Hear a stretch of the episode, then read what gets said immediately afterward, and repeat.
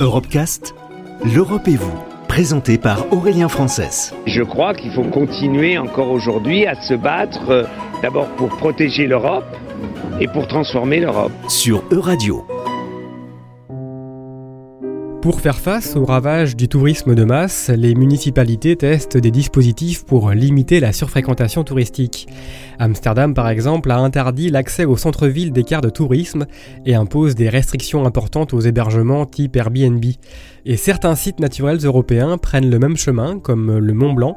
La municipalité de Saint-Gervais a elle aussi décidé d'encadrer le nombre de touristes sur la montagne, notamment par la mise en place d'une brigade blanche. Jean-Marc Payex est le maire de la commune. Aujourd'hui, le Mont Blanc est mangé, était mangé à toutes les sauces, c'est-à-dire qu'on y faisait aussi bien des opérations commerciales et publicitaires qu'on y voyait, comme l'année dernière, un Anglais qui, euh, qui montait avec un rameur, comme on a vu des Suisses qui montaient avec euh, un jacuzzi et qui ont pris un jacuzzi au sommet du Mont Blanc, euh, comme on a vu Zals faire un, un concert pour promouvoir une marque de vêtements suisse. Voilà, c'était ça le Mont Blanc auparavant. Eh bien là, on a sifflé la fin de la récréation. On est en train de mettre en place euh, un dispositif qui permettra à tous ceux qui respectaient jusqu'alors bah, de ne pas changer leurs habitudes, mais de pouvoir verbaliser ceux qui euh, voudront y faire n'importe quoi. On est dans une société où les gens consomment. On n'a plus euh, uniquement des vrais montagnards qui savent euh, respecter, qui savent écouter la montagne et qui savent n'y laisser que la trace de leurs pas, comme c'est le slogan de notre campagne La montagne et l'état pur. On a effectivement des consommateurs qui ont les mêmes attitudes que dans le milieu urbain comme ils ne viendront qu'une fois pour faire le Mont Blanc et qui reviendront jamais, puisque ce sont des gens qui ne font que des exploits, eh bien ces gens-là, ils s'en fichent de la trace qu'ils vont laisser.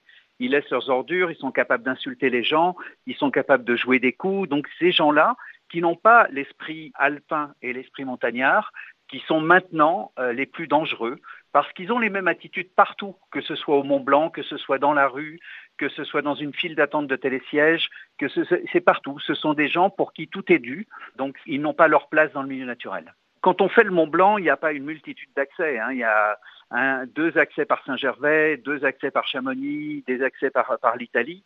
Donc c'est relativement restreint.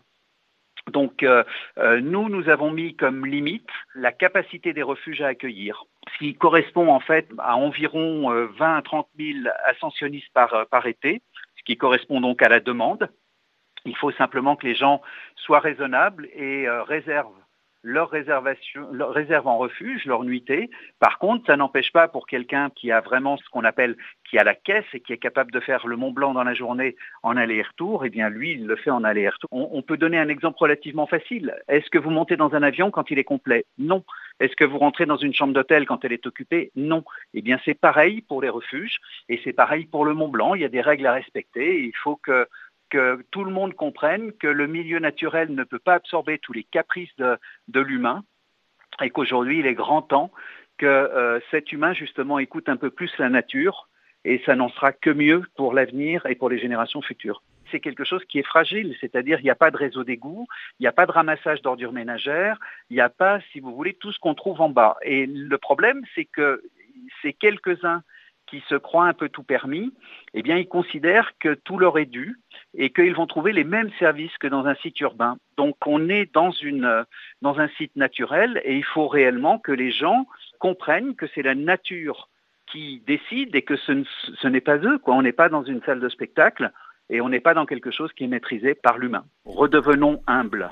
Mais fort heureusement, la grande majorité quand même respecte les règles, surtout celles et ceux qui font le Mont Blanc accompagnés par un guide, parce que c'est quand même la meilleure façon de vivre euh, cette ascension du Mont Blanc, qui est magique. On n'en revient pas euh, avec les mêmes yeux et avec le même regard, et il faut réellement qu'on revienne à l'essentiel.